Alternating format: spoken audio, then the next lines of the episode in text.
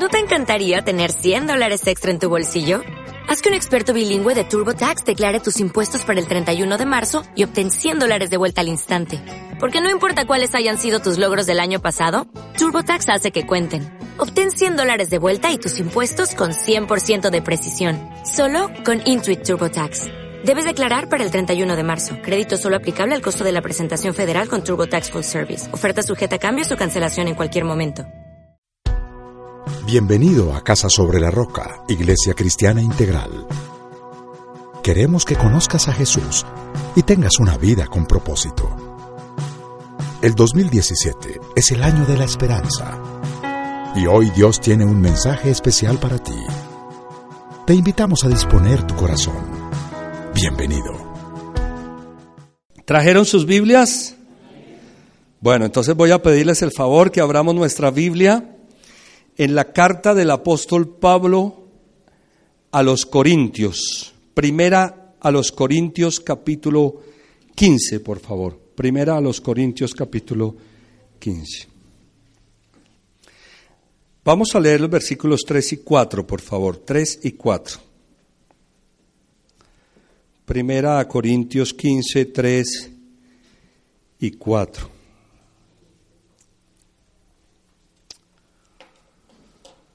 Primera carta del apóstol Pablo a los Corintios capítulo 15 versículos 3 y 4. ¿Podemos leer, iglesia? Leamos por favor. Porque ante todo les transmití a ustedes lo que yo mismo recibí, que Cristo murió por nuestros pecados según las escrituras, que fue sepultado, que resucitó al tercer día según las escrituras. Vamos a cerrar nuestros ojos y oramos al Señor. Ora a Dios de manera personal para que Dios hable a tu corazón. Padre, gracias te damos, Señor, por tu palabra. Gracias por darnos este tiempo y esta oportunidad tan especial de estar reunidos en la iglesia en tu nombre. Señor, te alabamos y te bendecimos. Eh, nuestro corazón ha sido inspirado, Señor, a través de la alabanza, a dar adoración a ti y a dar entrega de nuestra vida. Y esa entrega tiene que ver con abrir nuestro corazón para que tu palabra llegue y penetre profundamente en él y dé fruto muy abundante. Te bendecimos por tu verdad. Tu palabra es la verdad y tu verdad es liberadora, Señor. Te amamos. Yo quiero pedirte que tengas misericordia de mí, Señor y que por favor guíes mi mente, mis pensamientos, mis palabras, mis gestos, mis acciones en esta enseñanza, Señor, en Cristo Jesús. Muchas gracias por el privilegio y la responsabilidad que me has dado. Amén, amén y amén. El apóstol Pablo declara estar transmitiendo a los corintios lo mismo que él ha recibido el apóstol recibió revelación del Señor. Y muchas de las cosas de las que enseña el apóstol Pablo las enseñó por revelación de Dios, porque Dios se las mostró. Otras las aprendió, obviamente, estando con los discípulos. ¿Y qué fue lo que Pablo recibió que está transmitiendo? Que Cristo murió por nuestros pecados, de acuerdo a lo que estaba escrito, que fue sepultado y que resucitó al tercer día, según las escrituras. Entonces Pablo declara aquí tres cosas. Primera, Cristo murió por nuestros pecados. Segunda, Cristo fue sepultado. Tercera, Cristo resucitó al tercer día. Entonces usted me va a ayudar a repetir cada una de estas cosas. Primera, diga, Cristo murió por mis pecados. Diga, Cristo fue sepultado y digamos, Cristo resucitó al tercer día. Todo esto sucedió según las escrituras. Es decir, estaba escrito que estas cosas iban a suceder. En el Antiguo Testamento estaban escritas. Era necesario que esto sucediera al Mesías, al enviado, al Cristo, al Hijo de Dios. Morir, ser sepultado y resucitar al tercer día. Ahora, Jesús había anunciado la secuencia de los hechos. Vamos a Marcos 10, por favor. Marcos 10, 33, 34. Marcos 10, 33, 34.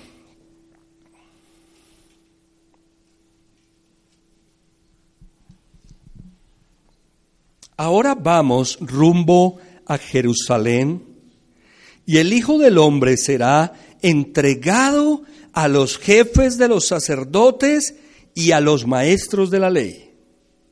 Ellos lo condenarán a muerte y lo entregarán a los gentiles. Se burlarán de él, le escupirán, lo azotarán y lo matarán, pero a los tres días resucitará. Jesús había declarado en varias ocasiones lo que iba a suceder. No es sorpresivo o no fue sorpresivo lo que sucedió, como vimos el viernes pasado. Quiero felicitar a la iglesia. El viernes pasado casi 80 personas estuvimos aquí en la iglesia. Y me ponía a pensar que ese número de personas es un número de personas muy importante, porque es casi el 50% de los miembros de la iglesia. Es decir, que tuvimos una buena asistencia el día viernes. Estuvimos trabajando sobre el sermón de las siete palabras. Entonces decimos que no fue sorpresivo lo que sucedió a Jesús. Jesús dice, vamos rumbo a dónde? A Jerusalén. ¿Dónde tenían que suceder los hechos? En Jerusalén. ¿Por qué en Jerusalén? Porque Jerusalén es el centro, o era el centro de la adoración a Dios. Por excelencia, era Jerusalén. Tenía que suceder allí. Allí estaba la sede del templo, allí estaba la sede del sacerdocio. Y entonces dice, y el Hijo del Hombre será entregado a quienes? a los jefes de los sacerdotes y a los maestros de la ley, que eran los duros de Jerusalén.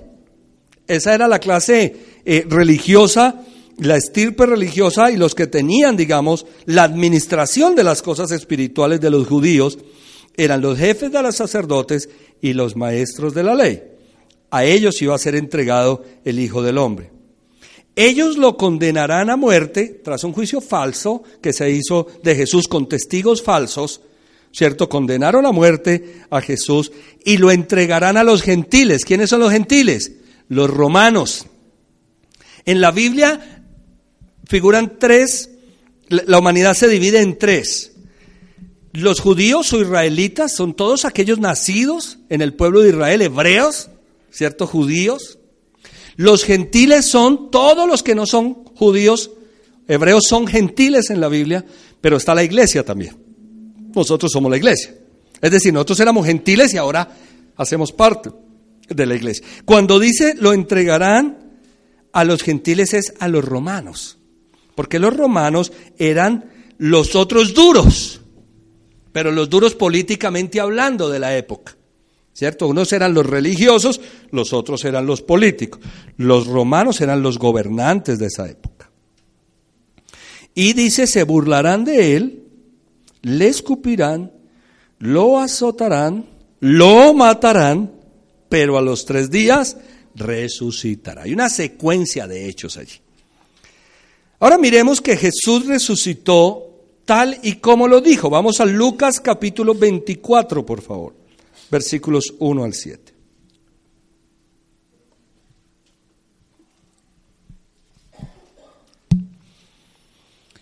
El primer día de la semana, se refiere al día domingo, muy de mañana las mujeres fueron al sepulcro llevando las especias aromáticas que habían preparado. Quiero aquí hacer una anotación muy especial que quizá el Espíritu Santo la puso en mi corazón.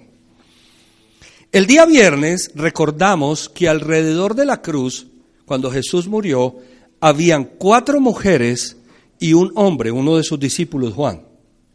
Todos los demás no figuran allí.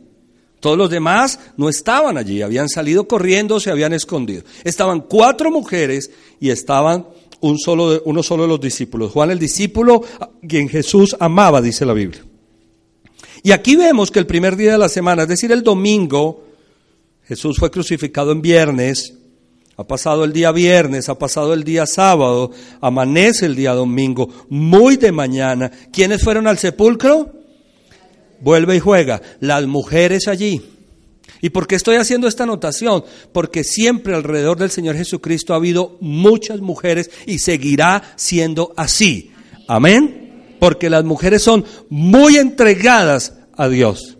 Ejemplo que tenemos que seguir los hombres. Allí estaban ellas y, y siguen estando. Y, y, con esto es una crítica al interior de la iglesia. La reunión de mujeres, de mujer integral, es una reunión de 15, 20 mujeres. Y yo sé que va a seguir creciendo, es una locura, es una bendición. ¿Por qué? Porque siempre han estado las mujeres alrededor de la obra del Señor Jesucristo. Estaban llevando especies aromáticas que habían preparado. ¿Cuál era la idea? Para evitar el hedor, el hedor, ¿se dice? Hedor del cuerpo, del cadáver, ¿cierto? Que se levanta con la descomposición del cadáver se preparaban unas hierbas aromáticas que tenían unos olores muy fuertes y el cuerpo se lavaba, se untaba con estas especias aromáticas. Entonces aquí están las mujeres llevando las especias aromáticas. Versículo 2. Encontraron que había sido quitada la piedra que cubría el sepulcro. Ellas llegan y la sorpresa es, la piedra está movida y al entrar no hallaron el cuerpo del Señor Jesucristo. Esto es absolutamente extraño. ¿Por qué? Porque allí estaba la piedra, porque allí estaba la guardia romana, porque allí estaba el cuerpo del Señor Jesucristo. Cuando uno hace un análisis de los pasajes paralelos de la resurrección, aparecen todos los, los evangelios, en los cuatro evangelios aparece la resurrección. Cuando uno hace un análisis se da cuenta que los judíos le habían dicho a Pilato, que enviara una guardia, porque los discípulos habían dicho que se iban a robar el cuerpo, una patraña. ¿Cierto? Entonces que enviara una guardia y Pilato envió una guardia y una guardia era un, grupo importante de soldados y además la piedra era súper pesada. Pero las chicas llegan y encuentran que Jesús no está allí y que la piedra está movida. No hallaron el cuerpo, versículo 4, mientras se preguntaban qué habría pasado se le presentaron dos hombres con ropas resplandecientes. Asustadas, se postraron sobre su rostro, pero ellos les dijeron, ¿por qué buscan ustedes entre los muertos a quién? Al que vive. ¿Por qué buscan entre los muertos al que vive? Qué cosa tremenda esta. No está aquí, ha resucitado. Recuerden lo que les dijo cuando todavía estaba con ustedes en Galilea. El Hijo del Hombre tiene que ser entregado en manos de hombres pecadores y ser crucificado, pero al tercer día resucitar. Qué linda la, el estudio sinóptico de la Biblia. Ya vimos a Pablo diciendo lo que él recibió que Jesús murió por los pecadores, fue sepultado y resucitó. Vimos a Jesús en el pasaje de Marcos diciendo es necesario que el Hijo del Hombre sea entregado en manos de los sacerdotes, esto lo entregarán a los gentiles, no sé qué, lo matarán y resucitará. Y aquí vemos a los ángeles diciendo por qué están buscando a Jesús entre los muertos, porque están buscando a alguien que está vivo entre los muertos. Él no está aquí, él ha resucitado, él se los dijo. Él se los había dicho. El Hijo del Hombre tiene que ser entregado en manos de hombres pecadores y ser crucificado, pero al tercer día resucitará. La muerte del Señor Jesucristo es un tránsito, es un paso. La muerte, no todo terminaría allí. Era necesario que eso sucediera, pero eso era simplemente, oiga, simplemente, qué absurdo, era un paso para la resurrección en la muerte la victoria sobre el pecado. En la muerte la reconciliación, en la muerte la justificación, en la resurrección la victoria sobre la muerte, la victoria total. Estos hechos de los que estamos hablando están incluidos en lo que ha creído la cristiandad en todo lugar y en todo tiempo. Y esto se conoce como la ortodoxia cristiana. ¿Y qué es la ortodoxia cristiana? Los tres credos de la iglesia primitiva. El credo de los apóstoles, el credo de Atanasio y el credo de Nicea. Y los seis primeros concilios de la iglesia. Esa es la ortodoxia cristiana. Esto lo hemos creído los cristianos de todo tiempo.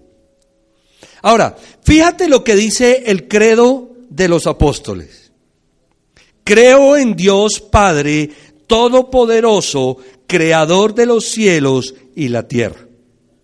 Creo en Jesucristo, su único Hijo, nuestro Señor, quien fue concebido por el Espíritu Santo, nacido de la Virgen María, sufrió bajo Poncio Pilato, fue crucificado, muerto y sepultado. Descendió al infierno. Al tercer día resucitó de entre los muertos, ascendió al cielo y se sentó a la derecha de Dios, Padre Todopoderoso. Desde allí vendrá a juzgar a los vivos y a los muertos.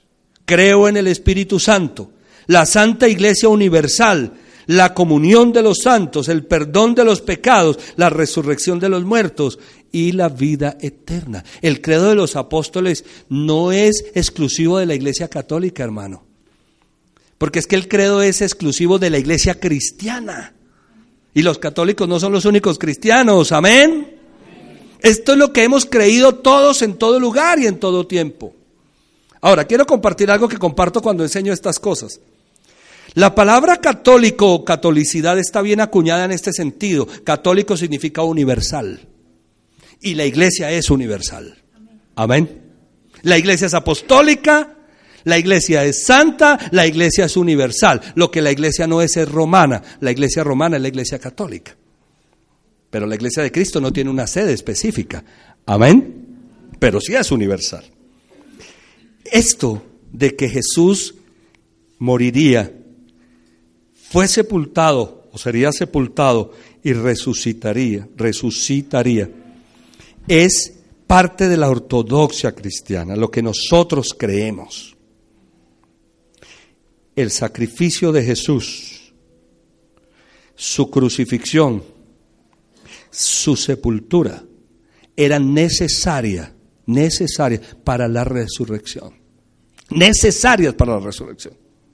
Porque fíjate, era necesario que Jesús muriera. Algunos han tratado de desvirtuar eso diciendo Jesús no murió. Jesús en la cruz tuvo como una especie de desmayo, ¿no? Como un tipo de catalepsia. Pero él no murió. No, Jesús efectivamente murió en la cruz. Porque tú no puedes resucitar si no has muerto. Ahora yo quiero que miremos algunos aspectos alrededor de la resurrección, para lo cual vamos a regresar a primera los Corintios capítulo 15, por favor porque allí vamos a ver los aspectos claves de la doctrina de la resurrección.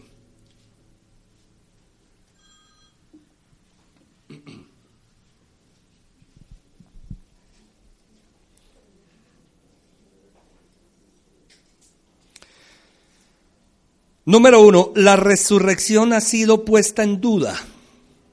Vamos a ver 1 Corintios 15, versículo 12.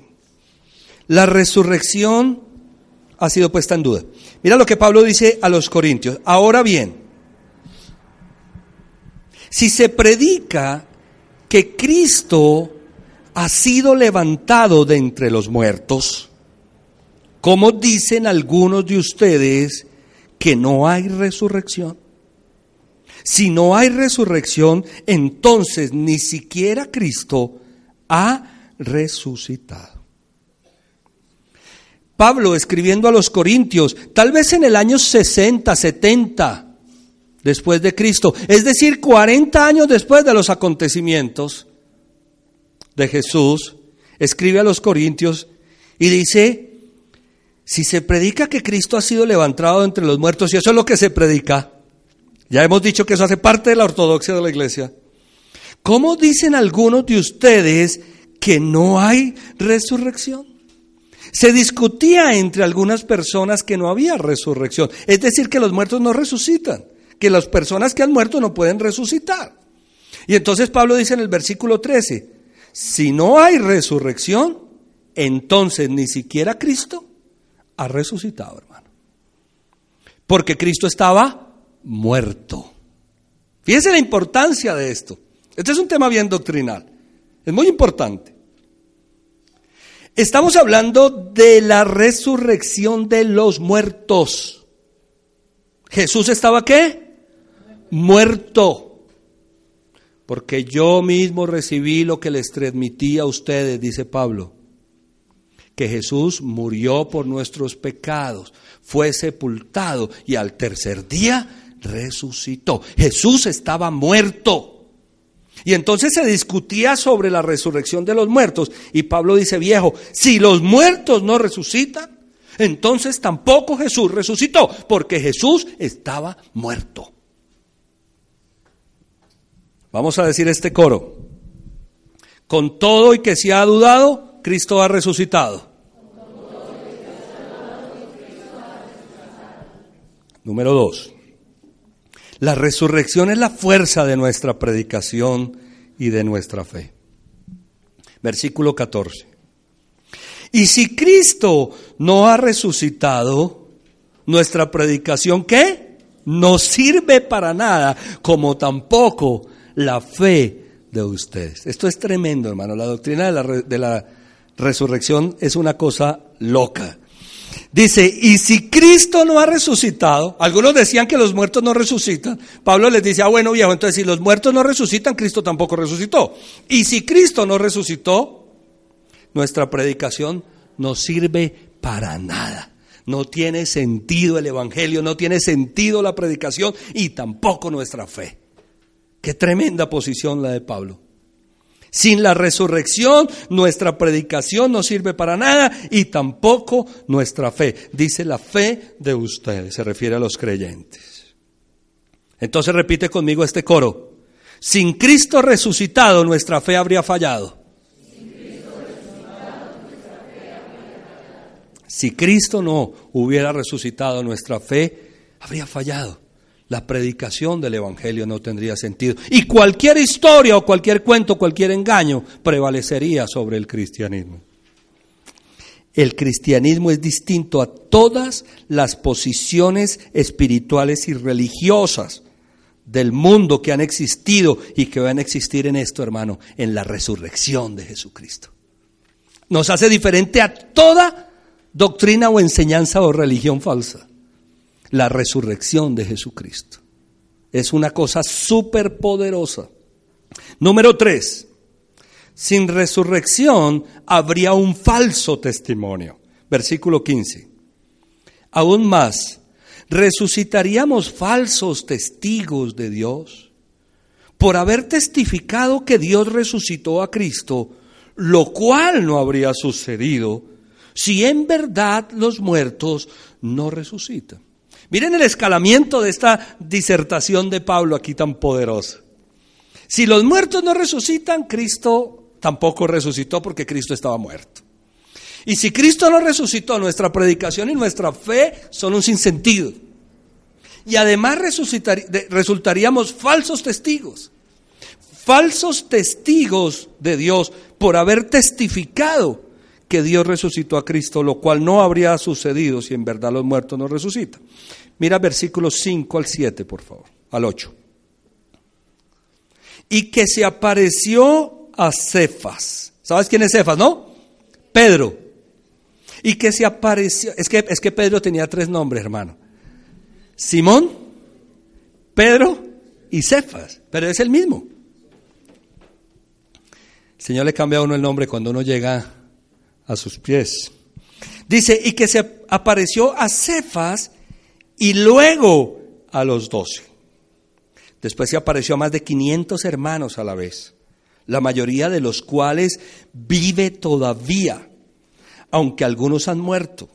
Luego se apareció a Jacobo, más tarde a todos los apóstoles y por último, como a uno nacido fuera de tiempo, se me apareció también a mí. Está hablando el apóstol Pablo. Entonces Pablo dice, ve hermano, si Cristo no resucitó, nosotros resultamos falsos testigos de esto. Porque resulta que Cristo tuvo unas apariciones resucitado. ¿Ustedes recuerdan las mujeres van al sepulcro? María Magdalena. Siempre me impactó que Jesús a la primera mujer a la que se le apareció fue a María Magdalena. Es increíble. ¿Y por qué es increíble? Porque María estuvo a punto de morir apedreada porque fue encontrada en el acto de la inmoralidad sexual en pecado. Y a esa mujer que iba a ser apedreada, no solamente Jesús la restauró, la transformó como una mujer poderosa de fe, sino fue la primera que se le apareció cuando, se cuando estuvo resucitado. Qué cosas increíbles las cosas espirituales. Se le aparece a los discípulos, a los apóstoles, entra a la casa donde ellos están come con ellos. después se aparece nuevamente en un lago, les prepara comida. El Cristo resucitado fue testificado por muchas personas, muchas personas lo vieron. Y en este relato de acontecimientos que Pablo está haciendo dice algo muy poderoso aquí. Dice, después se apareció a más de 500 hermanos a la vez, la mayoría de los cuales vive todavía. Pablo está discutiendo con algunas personas que dicen que los muertos no resucitan. ¿Y sabe qué les está diciendo? Todavía hay muchos que lo vieron vivo. Vaya pregúntele, hermano. Dice la mayoría de los cuales viven todavía. Cuando Pablo escribió esto, muchos de los que vieron a Jesús resucitado estaban vivos. Entonces este es un testimonio poderoso. No estamos hablando de un testimonio incierto, estamos hablando de un testimonio cierto. La gente vio a Jesús resucitado. Luego se le apareció a Jacobo más tarde a todos y por último a él, dice a Pablo, como a uno nacido fuera de tiempo. Otras versiones dice como a un abortivo. Entonces vamos a decir este coro, el Cristo resucitado fue también testificado. Número cuatro. Sin la resurrección estamos perdidos. Mira lo que dice el versículo 16 al 18. Porque si los muertos no resucitan, tampoco Cristo ha resucitado. Y si Cristo no ha resucitado, la fe de ustedes es ilusoria y todavía están en sus pecados. En este caso, también estarían perdidos los que murieron en Cristo. Me parece poderosísimo lo que Pablo está disertando aquí con los corintios. Algunos dicen que los muertos no resucitan. Si los muertos no resucitan, Cristo no habría resucitado. Si Cristo no habría resucitado, nuestra predicación no tendría sentido, igual que la fe de ustedes, dice. Y seríamos falsos testigos, porque lo vimos, dice, dice Pablo. Pero aquí dice que estamos perdidos. Porque si los muertos no resucitan, tampoco Cristo ha resucitado. Y si Cristo no ha resucitado, la fe de ustedes es que ilusoria, vana, vacía. Terminarían otras posiciones religiosas por encima del cristianismo si Cristo no hubiera resucitado. La fe de ustedes sería ilusoria y todavía estarían en sus pecados. En este caso también están perdidos los que murieron en Cristo. Voy a tratar de explicar esto. En todas las enseñanzas, doctrinas espirituales y religiosas, algo sucede después de la muerte. Y todas las creencias, de hecho, las creencias de aquella época, los egipcios los enterraban, hermano, con sus pertenencias con sus pertenencias. Y uno ve en las películas cómo le ponían monedas en los ojos al muerto. ¿Para quién? Para el barquero. Esa era la creencia que había, que un barquero iba a recoger al muerto. Y por eso llevaba, hermano, el billete ahí para darle para el pasaje. Pablo está diciendo, si Cristo no resucitó, las personas que murieron en Cristo estarían perdidas, viejo. No tendría sentido morir entonces espiritualmente en el cristianismo sin resurrección. ¿Y por qué el cristianismo es diferente a todo? Porque la resurrección de Jesucristo nos da una esperanza a nosotros de una vida eterna. Amén. Porque nos da una esperanza de que nosotros vamos a resucitar. Si Cristo no hubiera resucitado, estaríamos perdidos en nuestros pecados y moriríamos sin esperanza. Seríamos los más desdichados de todos, dice Pablo. Entonces vamos a cerrar este punto diciendo este coro. Estaríamos en pecado sin Cristo resucitado. Número 5. La resurrección de Cristo es nuestra esperanza de vida eterna. Mira lo que dice versículo 19. Si la esperanza que tenemos en Cristo fuera solo para esta vida, seríamos los más desdichados de todos los mortales. Si la esperanza que tenemos en Cristo fuera solo para cuándo? Para esta vida, seríamos los más desdichados de todos los mortales. Nosotros tenemos esperanza. Y tenemos esperanza en esta vida los hijos de Dios. Amén. Jesús dijo, yo he venido para que tengan vida y la tengan en abundancia. Hay una esperanza para nosotros como creyentes en la vida. El Hijo de Dios vive con una esperanza de su vida hoy. No me estoy refiriendo a la vida eterna todavía, me estoy refiriendo al hoy. Una esperanza de vida hoy. Pero esa esperanza no solamente nos cobija en el hoy. Si la esperanza que tenemos en Cristo fuera solo para esta vida, seríamos los más desdichados de todos los mortales. Tenemos una esperanza de vida eterna. Tenemos una esperanza de seguir viviendo. El viernes decíamos que no se acaba todo con la muerte, que la muerte es un tránsito. Jesús dice en la cruz, una de las palabras que Jesús dijo en la cruz es, en tus manos encomiendo mi espíritu, dando a entender que el espíritu es trascendente. No termina todo con la muerte. Ahora, después de la muerte está o la vida eterna o la muerte eterna. La vida eterna es ir a pasar la eternidad con Dios gracias al sacrificio de Jesucristo y a la resurrección. La muerte eterna es irnos a la eternidad sin el Señor, estar separados de Dios. Gracias a la resurrección nosotros tenemos vida eterna. ¿Sabes qué significa vida eterna? Que vamos a vivir eternamente de la mano de Dios, con Dios en el cielo.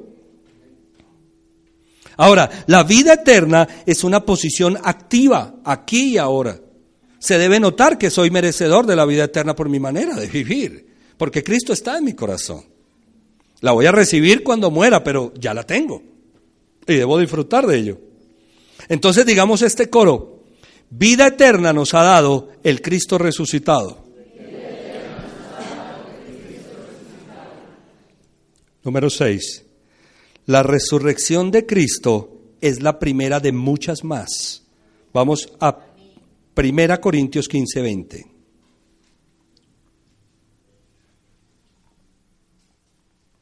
Lo cierto, dice Pablo, es que Cristo ha sido levantado de entre los muertos, ¿como qué? Como primicias de los que murieron. Oiga, como el primero, como las primicias.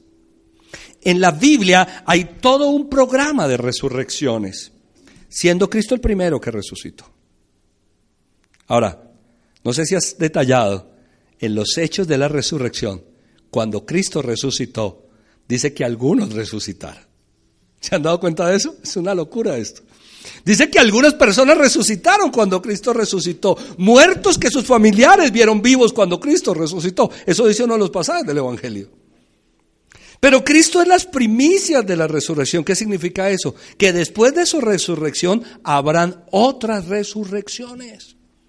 Que los muertos en Cristo vamos a resucitar. Que los que hemos creído en Él vamos a resucitar. Él fue el primero. Él abrió el camino.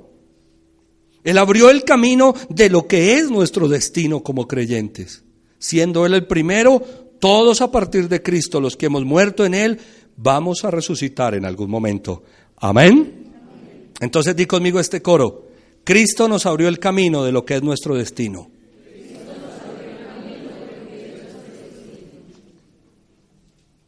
Quiero terminar con esto. ¿Cómo resucitarán los muertos? Que es la pregunta que muchas personas se hacen. ¿Cómo resucitarán los muertos? Porque Pablo lo aclara allí perfectamente en 1 Corintios 15, 35 al 49. Tal vez alguien pregunte, ¿cómo resucitarán los muertos? ¿Con qué clase de cuerpo vendrán? ¡Qué tontería! Lo que tú siembras no cobra vida a menos que muera. No plantas el cuerpo que luego ha de nacer, sino que siembras una simple semilla de trigo o de otro grano. Pero Dios le da el cuerpo que quiso darle, y a cada clase de semilla le da un cuerpo propio. La ilustración de la semilla que utiliza Pablo aquí es la misma ilustración que Jesús utiliza en Juan capítulo 12 para decir, es necesario que el grano de trigo caiga en la tierra y muera. Porque si el grano de trigo no cae en la tierra y no muere, no va a florecer. Se refería a su resurrección. Y lo que Pablo está diciendo es que la semilla se siembra, no se siembra el cuerpo, no se siembra un cuerpo, se siembra una semilla y Dios le da el cuerpo a esa semilla. Tal vez alguien pregunte cómo resucitarán los muertos, con qué clase de cuerpo vendrán. Esa es una pregunta que nos hemos hecho. Versículo 39. No todos los cuerpos son iguales. Hay cuerpos humanos, también los hay de animales terrestres y de aves y de peces. Asimismo, hay cuerpos celestes y cuerpos terrestres. Pero el esplendor de los cuerpos celestes es uno y el de los cuerpos terrestres es qué? Otro. Cuando Jesús resucitó, la gente no lo reconocía. Jesús se aparece a María Magdalena en la misma tumba resucitado y no lo reconoció. Se aparece a dos muchachos, los discípulos que van camino de Maús. ¿Recuerdas esa historia? Hay dos muchachos desconsolados, hermano, con su corazón triste, van caminando y Jesús se les pone al lado. ¿Por qué están tan tristes? Les pregunta. ¿Cómo puede ser? Tú eres el único peregrino que no se ha enterado de las noticias que han sucedido por estos días en Jerusalén. ¿Y qué es lo que ha pasado? Les pregunta Jesús. Jesús, un profeta poderoso en obras, fue crucificado. Nosotros guardamos la esperanza de que Él era el que iba a salvar a Israel. Ah, sí, ¿y qué más? Y se fue caminando con ellos y no lo reconocían. Dice que entraron a la casa, lo invitaron a comer y Jesús oró por los alimentos y se le abrieron los ojos y lo reconocieron y Jesús se desapareció, hermano. Qué tristeza, ¿no? El Cristo resucitado tenía un cuerpo distinto, tenía un cuerpo glorificado, un cuerpo diferente. Pablo dice, una cosa es un cuerpo celeste y otra un cuerpo terrestre. El esplendor de los cuerpos celestes es uno y el de los cuerpos terrestres es otro. Versículo 41. Uno es el esplendor del sol, otro el de la luna y otro el de las estrellas. Cada estrella tiene su propio brillo. Atentos aquí. Así sucederá también con la resurrección de los muertos. Lo que se siembra en corrupción, resucita en incorrupción. Es necesario que el grano de semilla que se siembra muera. Porque hay incorrupción, hay corrupción, perdón, en nuestros cuerpos. Y ese cuerpo tiene que ser enterrado para qué? Para que nazca un nuevo cuerpo en la resurrección, un cuerpo incorruptible. Así sucederá también con la resurrección de los muertos. Lo que se siembra en corrupción resucita en incorrupción. Lo que se siembra en oprobio resucita en gloria. Lo que se siembra en debilidad, escuche, resucita en poder. Cristo en la cruz débil, su cuerpo flagelado. El viernes decía también, no me imagino a esas alturas de la tarde cuando Jesús desde la cruz dice, tengo sed. Todo lo que había sucedido, la debilidad de su cuerpo está allí. Esa debilidad que ha sido evidente en la persona de Jesús y que es evidente en todas las personas al momento de morir. Esa debilidad, dice, resucita en qué? En poder. Allí termina la debilidad.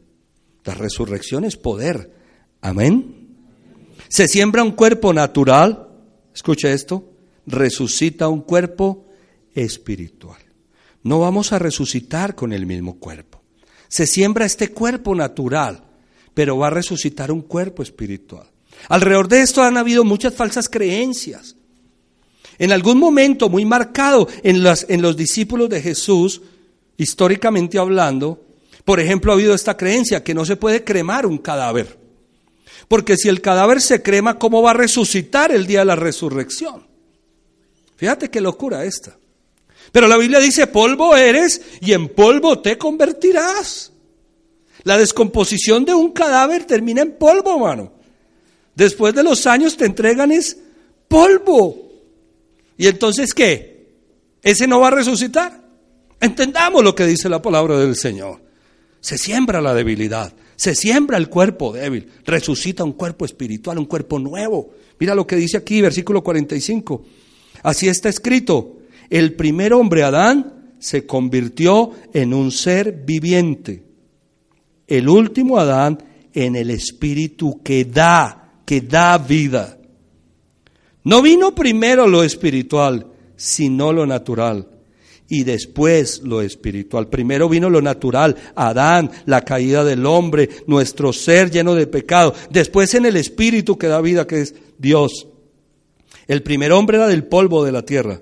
El segundo hombre de dónde? Del cielo, hermano. Por eso la invitación de Jesús al, al, al ladrón arrepentido. Hoy mismo estarás conmigo en dónde? En el paraíso, porque Jesús pertenecía al paraíso. Jesús fue el pan que descendió del cielo. Versículo 47, el primer hombre del polvo, el segundo hombre del cielo. Como es aquel hombre terrenal, así son también los de la tierra. Nosotros hemos sido un modelo de Adán, un modelo de Adán. Hemos sido un modelo de imperfección, un modelo de Adán.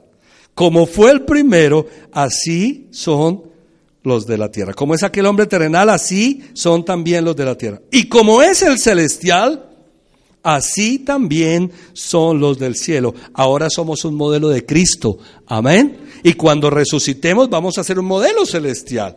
Dios nos va a dar un cuerpo diferente. Versículo 49. Y así como hemos llevado la imagen de aquel hombre terrenal, llevaremos también la imagen del celestial. Como hemos llevado la imagen de Adán en nuestro cuerpo, pues el día que seamos resucitados vamos a llevar la imagen de un cuerpo nuevo, la imagen de Jesús, de un cuerpo celestial, la imagen de aquel que nos da vida. El cuerpo que resucita es un cuerpo distinto al cuerpo que es enterrado, cremado. Amén. Y si no, ¿qué pasaría con una persona que muere ahogada o que muere incinerada en un accidente? Dios nos va a dar un nuevo cuerpo. ¿A quiénes? A aquellos que hemos creído en Él. Amén. Porque Él es el primero de todos los demás que hemos creído en Él. Él resucitó, nosotros vamos a resucitar. Entonces quiero hacer una recapitulación para irnos hacia una parte muy breve final. Era necesario que Jesús muriera, fuera sepultado para poder resucitar. Jesús murió efectivamente y la muerte fue solamente un paso. Desde que aquellas cosas sucedieron, que la gente lo vio, algunos dudaban que los muertos pudieran resucitar. Y viene Pablo con esta disertación. Si los muertos no resucitan, como algunos dicen, entonces Cristo tampoco resucitó. Si Cristo no resucitó, entonces nuestra predicación no tiene sentido, nuestra fe no tiene sentido. Si no hay resurrección, habría falsos testigos, personas que dijeron que Jesús resucitó serían mentirosos. Si la, si la resurrección de Cristo no sucedió, estaríamos perdidos en el pecado. Si la resurrección de Cristo no hubiera sucedido, no habría esperanza de vida eterna. La resurrección de Cristo es la primera de muchas más y todos aquellos que moramos en Cristo vamos a resucitar. Pero terminaba la predicación en ese versículo 49 que dice, y así como hemos llevado la imagen de aquel hombre terrenal, llevaremos también la imagen del celestial. Entonces lo que Dios puso en mi corazón para cerrar este sermón es esto. Algún día nosotros vamos a morir y vamos a recibir un cuerpo en la resurrección que es la viva imagen del cuerpo celestial. Pero, ¿y qué pasa mientras tanto? ¿Cuál es la imagen que llevamos hoy? ¿Qué es lo que las personas ven nosotros hoy? ¿Será que la gente ya está viendo la imagen de Dios en nosotros, la imagen de aquel que da vida? ¿O todavía estarán viendo la imagen de Adán? Porque la resurrección es una doctrina y es una gran verdad de la iglesia cristiana. De hecho, es por ella que somos diferentes a todos y el cristianismo deja de ser una religión en la resurrección. Pero ¿y qué pasa mientras el Señor venga por su iglesia o resucitemos aquellos que hemos, habremos muerto en Él? ¿Cuál es la imagen que la gente ve en nosotros? Quiero pedirle favor a la alabanza que venga. Porque el cuestionamiento va en este sentido. ¿Qué estamos reflejando nosotros? ¿Qué estamos reflejando nosotros? ¿Acaso la luz del Señor está siendo reflejada en nosotros? Esta canción dice, yo quiero ver tu luz brillando en mí a través de mí. Mientras llega ese día glorioso que será el día de la resurrección, ¿qué vamos a hacer nosotros entonces? Tenemos que brillar. Amén. Vamos a ponernos en pie, por favor. Tenemos que brillar. Ser un altar que todos puedan ver, que todos oigan que tú eres vida, la esperanza, perfecta gracia que me ha rescatado. Llevábamos la imagen del terrenal, Adán, por el pecado. Ahora en Cristo llevamos la imagen del celestial. Ya la tenemos, ya tenemos la imagen y el Señor quiere que brille esa imagen en nosotros, porque ya no vivo yo, sino que Cristo vive en mí. Por eso barro quiero ser en tus manos. Vamos a cantar esta canción con todo el corazón.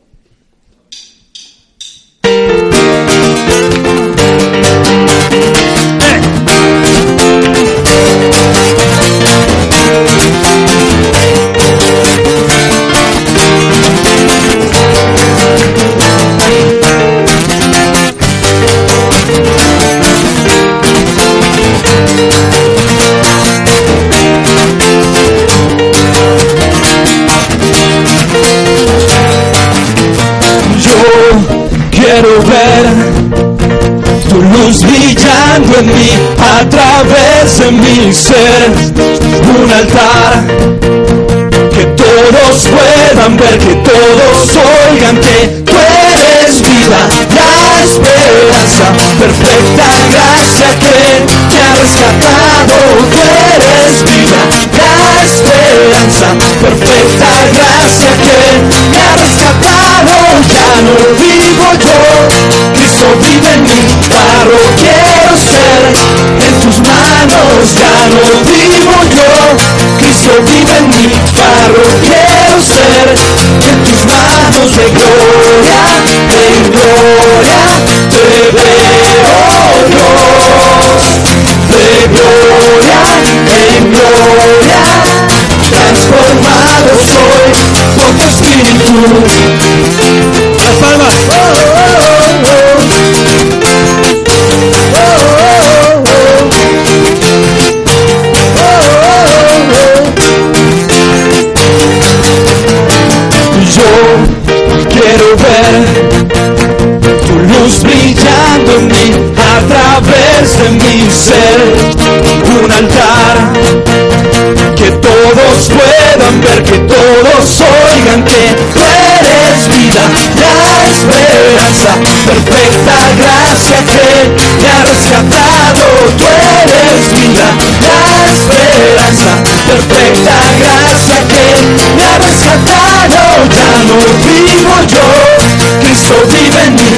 paro quiero ser, en tus manos ya no vivo yo, Cristo vive en mí, paro quiero ser, en tus manos de gloria, de gloria, de de gloria, en gloria, transformado soy por tu espíritu.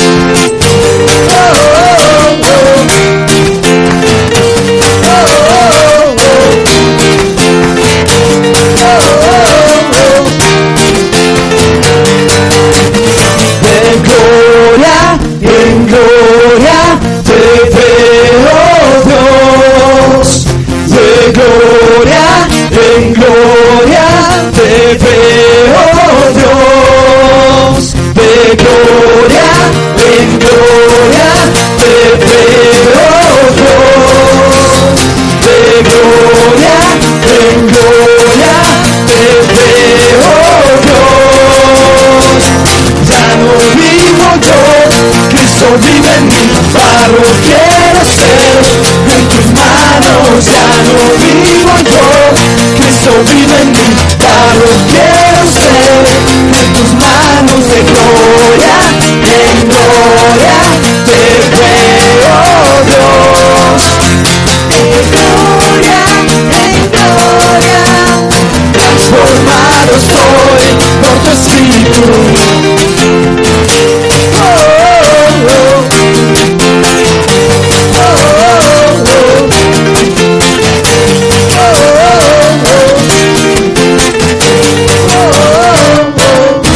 Dale un fuerte aplauso al Señor en esta tarde.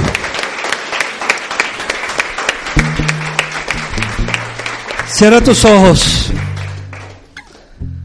y piensa en esto, la resurrección de Jesús lo transformó todo y lo cambió todo. Su muerte en la cruz y su resurrección.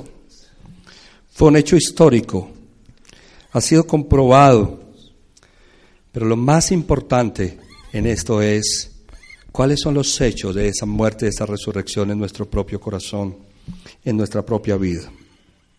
Porque si no va a pasar algo en nuestro corazón, si no va a pasar algo en nuestra vida, no tendría sentido nuestra fe.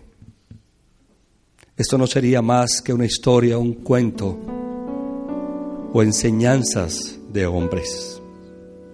El poder de la resurrección es la transformación de nuestro corazón el poder de la resurrección, el poder del perdón de Jesús, es que una mujer está a punto de ser apedreada por haber sido encontrada en el acto mismo del adulterio. Y cuando ha sido llevada ante Él por las personas religiosas de la época, Jesús les dice, el que esté libre de pecado que tire la primera piedra. Nadie se atreve a hacerlo. Todos se van Jesús le pregunta a esta chica, ¿y dónde están los que te acusaban? No están, Señor. Ya no están, se fueron. Yo tampoco te condeno. Vete y no peques más. Esa mujer se convirtió en una seguidora de Jesús. Y la ves en la Biblia, en la cruz, en el momento de la crucifixión, allí estaba. El primer día de la semana, después de que Jesús fue crucificado, allí estaba, llevando hierbas aromáticas. A esa mujer se le aparece el Cristo resucitado por primera vez. ¡Qué locura! La transformación de Dios en la vida de aquellos que hemos cometido errores, fallas, que nos hemos equivocado y somos todos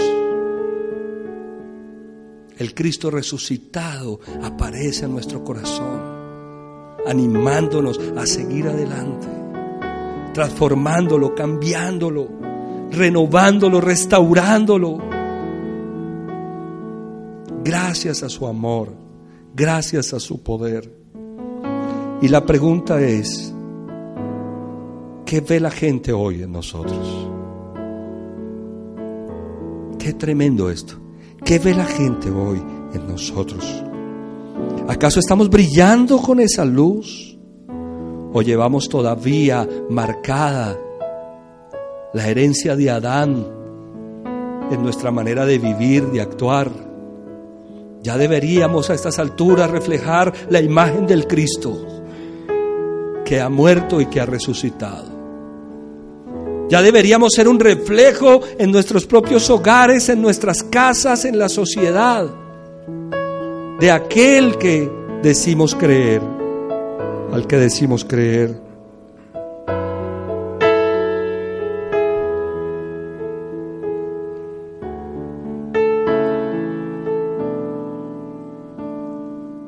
Pablo dice en segunda de Corintios capítulo 3 Así todos nosotros que con el rostro descubierto reflejamos como en un espejo la gloria del Señor, somos transformados a su semejanza con más y más gloria por la acción del Señor que es el Espíritu. De gloria en gloria, por la acción del Señor con más y más gloria.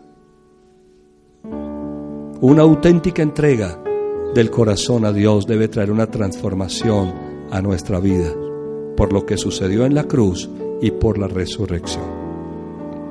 Quiero pedirte en esta tarde que allí con tus ojos cerrados aceptes ese sacrificio de Jesucristo y su resurrección como algo personal como algo personal. Porque Jesús lo hizo por ti, lo hizo por mí. Cuando Jesús murió en la cruz, sabía por qué lo estaba haciendo en tu caso y en el mío. Y tenemos dos caminos, aceptar por la fe ese sacrificio y esa resurrección o rechazarlo. Todo aquel que acepta esa gran verdad es transformado de gloria en gloria por el poder del Espíritu Santo. Y de acuerdo a lo que dice la palabra de Dios, con el rostro descubierto, reflejamos como en un espejo la gloria de Dios. Tal vez nos falte mucho a muchos. Tal vez todavía nos falte. Tal vez tú te veas al espejo de Dios y digas, a mí me falta mucho para reflejar el rostro del Señor. Solo deja tu vida en las manos de Dios. Solo deja que el poder de la resurrección transforme tu corazón. Abre tu corazón a esa esperanza que hay en Cristo. Hagamos una oración al Señor. Padre, gracias te damos por tu fidelidad y por tu misericordia. Gracias por haber muerto en la persona de Jesús por nosotros y por haber resucitado. Esta es nuestra fe y en casa sobre la roca llano grande hoy se declara lo que ha declarado históricamente la iglesia. Que Jesús, verdadero Dios, verdadero hombre, murió. Murió en una cruz. Murió vilmente en una cruz. Derramó toda su sangre su vida en debilidad. Fue crucificado, muerto, sepultado, pero al tercer día resucitó. Señor, hoy te pido por una resurrección de nuestra esperanza, por una resurrección de nuestra fe, por una resurrección de nuestras convicciones, por una resurrección de nuestros principios y valores por una resurrección de nuestra vida espiritual. Y que tu luz brille en nuestro corazón, en nuestro ser, como un altar que muchos puedan ver. Hoy quiero pedirte perdón si de alguna manera, Señor, tu luz se ha opacado por mi causa. Si de alguna manera nuestros actos han hecho que tu luz se opaque, queremos brillar y reflejar en nuestro rostro la luz de aquel que nos llamó de las tinieblas a una luz admirable. Y que así como hemos llevado la imagen de aquel hombre terrenal, también queremos llevar la imagen del celestial. Ayúdanos, Señor. Perdónanos, guíanos. En Cristo Jesús, Señor. En Cristo Jesús te lo pedimos. Imploramos, Señor, tu misericordia. Te amamos, te necesitamos, te damos gracias. Iglesia, diga conmigo esto, Señor Jesús, yo te necesito. Yo te necesito. Haz brillar tu luz en mi corazón para ser transformado. Amén y amén. Dale un fuerte aplauso al Señor.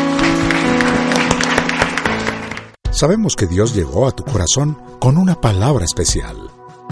Repite en voz alta después de mí esta sencilla oración. Amado Jesús, te doy gracias. Reconozco que soy pecador, pero también reconozco que tú, Jesús, eres Dios. Que te hiciste hombre, moriste y resucitaste. Te abro la puerta de mi corazón. Haz de mí la persona que tú quieres que yo sea te recibo ahora mismo como mi Señor y mi Salvador. En Cristo Jesús. Amén. Bienvenido a una nueva vida. La palabra de Dios dice que después de hacer esta oración, naciste de nuevo. Eres una nueva persona. Tu siguiente paso es conectarte con nosotros. Somos una iglesia donde podrás crecer espiritualmente. Estamos para ayudarte. Ingresa a www.casarroca.org y ponte en contacto con la iglesia de tu ciudad.